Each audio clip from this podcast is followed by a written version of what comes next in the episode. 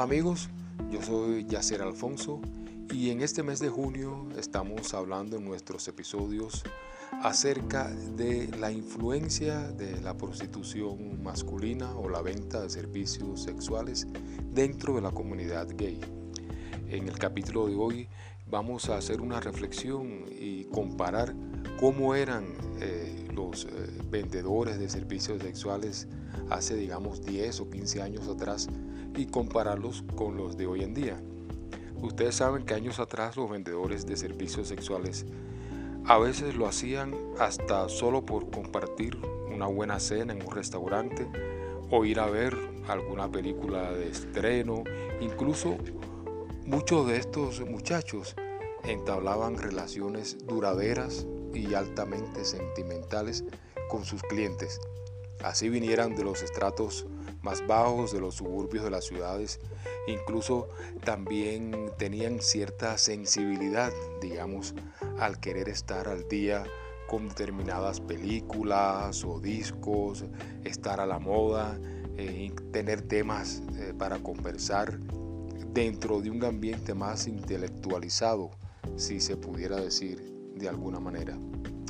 Hoy en día eh, ya vemos la diferencia solo quieren una moto, un celular o un computador de última generación. Eso sí, todo tiene que ser de última generación.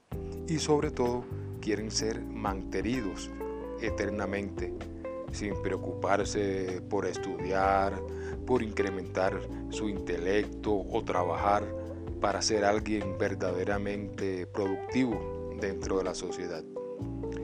El fenotipo actual de los vendedores de servicios sexuales o prostitutos es totalmente diferente al de muchachos de hace, digamos, 10 o 15 años.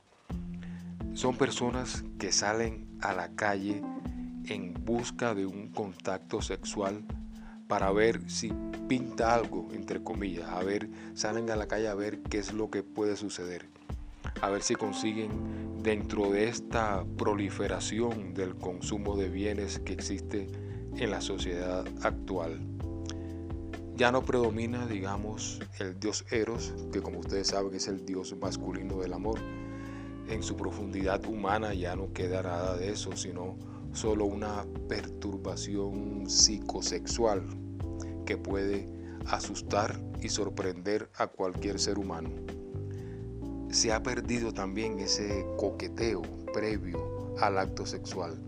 No hay exploración de posibilidades eróticas, hay una restricción incluso al mínimo de los ritos de preparación del acto sexual y la relación se disuelve inmediatamente después que el acto sexual ha terminado. O sea, eh, tratando de lograr una minimización de riesgos y maximizar los orgasmos.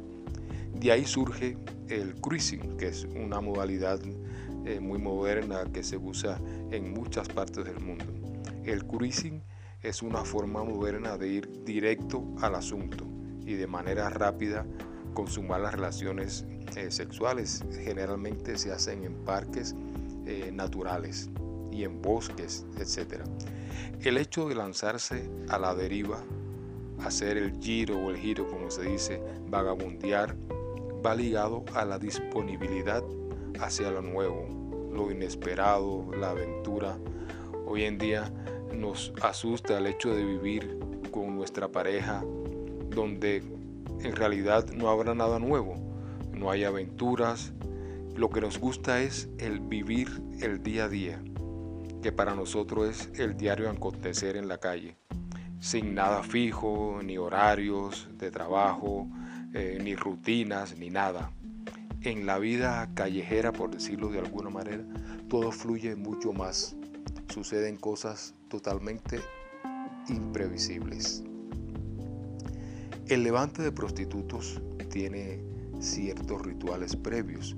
Con el fin de evitar errores debemos tomar ciertas medidas. Los prostitutos experimentados prefieren, digamos, usar zapatillas, jeans desteñidos, y nada de cosas estridentes o chillonas.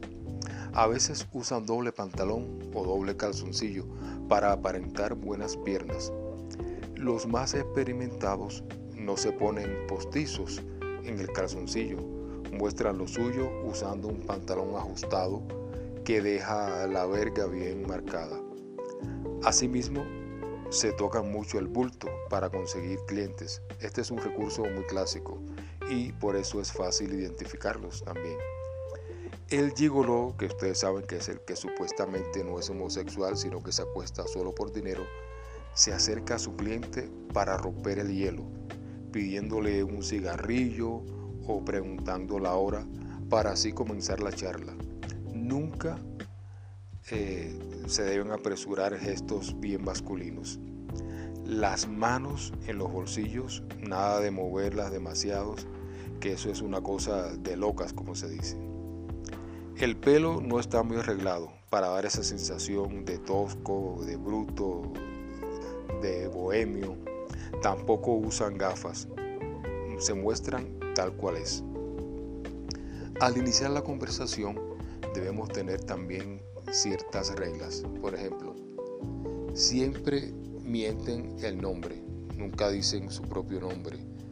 Si no eh, llaman realmente Pedro, también podrían ser Bin Laden, Gusnavi o Luis. Mientras más palabras agradables puedan decir, es mejor. La conversación desde el punto de vista del prostituto debe ser la más breve, obviamente para que el cliente no pierda esa primera y total fascinación, no pierda interés. La gente que habla mucho no es muy confiable, ustedes saben. Cuando el cliente ve al prostituto por primera vez se excita, se apasiona al instante, eh, siente ese tiempo que es irrepetible. En ese momento el cliente no razona. En cambio, si el prostituto habla mucho, entonces el cliente empieza a reflexionar, a pensar, a analizar a la persona y pierde esa excitación que tenía al principio. Por el contrario, al cliente siempre lo mueve la cautela y la ideal para él sería prolongar ese primer encuentro callejero. Ahora hay unos consejos para los clientes. Digamos, nunca debes levantarte a un prostituto sin una charla previa. Nunca debes irte con dos prostitutos a donde sea, ya sea un motel, o sea tu apartamento o sea la casa de ellos. Nunca irte con dos, siempre con uno solo. Es mejor andar a pie y no en coche. Jamás eh, vayas en coche a una cita con un prostituto porque puede ser altamente peligroso. Debes analizar bien a la persona eh, a la cual vas a contratar para sus servicios sexuales porque si lo haces entrar al auto o a un apartamento, ¿cómo haces para echarlo si se pone pesado? Los hoteles tampoco son seguros. Los encargados pueden ayudarte o no. En resumen, para precaver, prolongar la conversación lo más que se pueda. Se mantienen buenas charlas con él, será más difícil agredirte. El abordaje inicial entre el prostituto y el cliente constituye un juego, un juego de fuerza y de seducción, en donde las mínimas señales ayudarán a informarte sobre esa persona. Por ejemplo, si el prostituto es alto, varonil, bien vestido, pero carga un bolso, eso quiere decir que no tiene dónde pasar la noche y que te pedirá dinero, obviamente, con la excusa de viajar a otra ciudad. Eso es seguro, eso no falla. En la calle, la marca de un automóvil es valorizada por los prostitutos y lo haría todo por exhibirse en un auto de lujo. Aunque hoy en día obviamente un carro no determina mucho el estatus social de alguien, pero para algunos prostitutos eso es esencial mientras mejor marca el carro, supuestamente para él, más plata le dará el cliente, obviamente. Y los clientes, aunque no sean ricos, compran un carro lujoso para subir a muchachos divinos más fácilmente. En este tipo de ligue o abordaje, el coche pasa lentamente varias veces, hay un sutil intercambio de miradas indicando al prostituto cuándo debe acercarse al conductor. Ventanilla de promedio, acuerdan las condiciones del contrato y si están de mutuo acuerdo, el prostituto de una vez sube al vehículo inmediatamente. En siguientes episodios seguiremos abordando los tipos de, encuentros que se producen dentro de la comunidad gay para solicitar servicios sexuales. Hasta luego, muy buen día.